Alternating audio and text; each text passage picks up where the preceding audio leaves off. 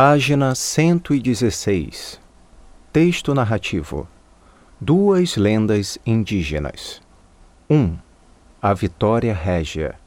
A Vitória Régia é uma bela flor aquática, típica do rio Amazonas. Os índios contam uma lenda para explicar seu aparecimento.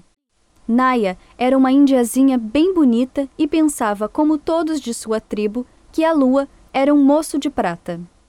Do casamento das Índias Virgens com este moço nasciam as estrelinhas do céu.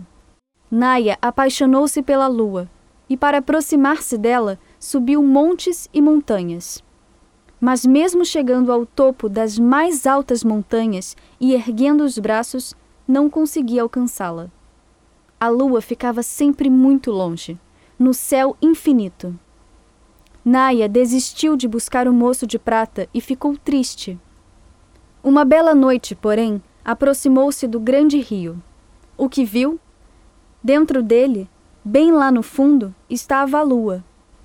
Naya não teve a menor dúvida.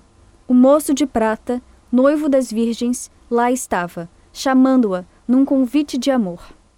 A jovem lançou-se às águas do rio-mar, num mergulho ansioso. Foi se afundando mais e mais até desaparecer. A lua sentiu-se responsável pelo trágico acidente e achou que a indiazinha merecia ser recompensada e viver para sempre. Num gesto de gratidão, transformou-lhe o corpo numa flor diferente, bela e majestosa, a Vitória Régia.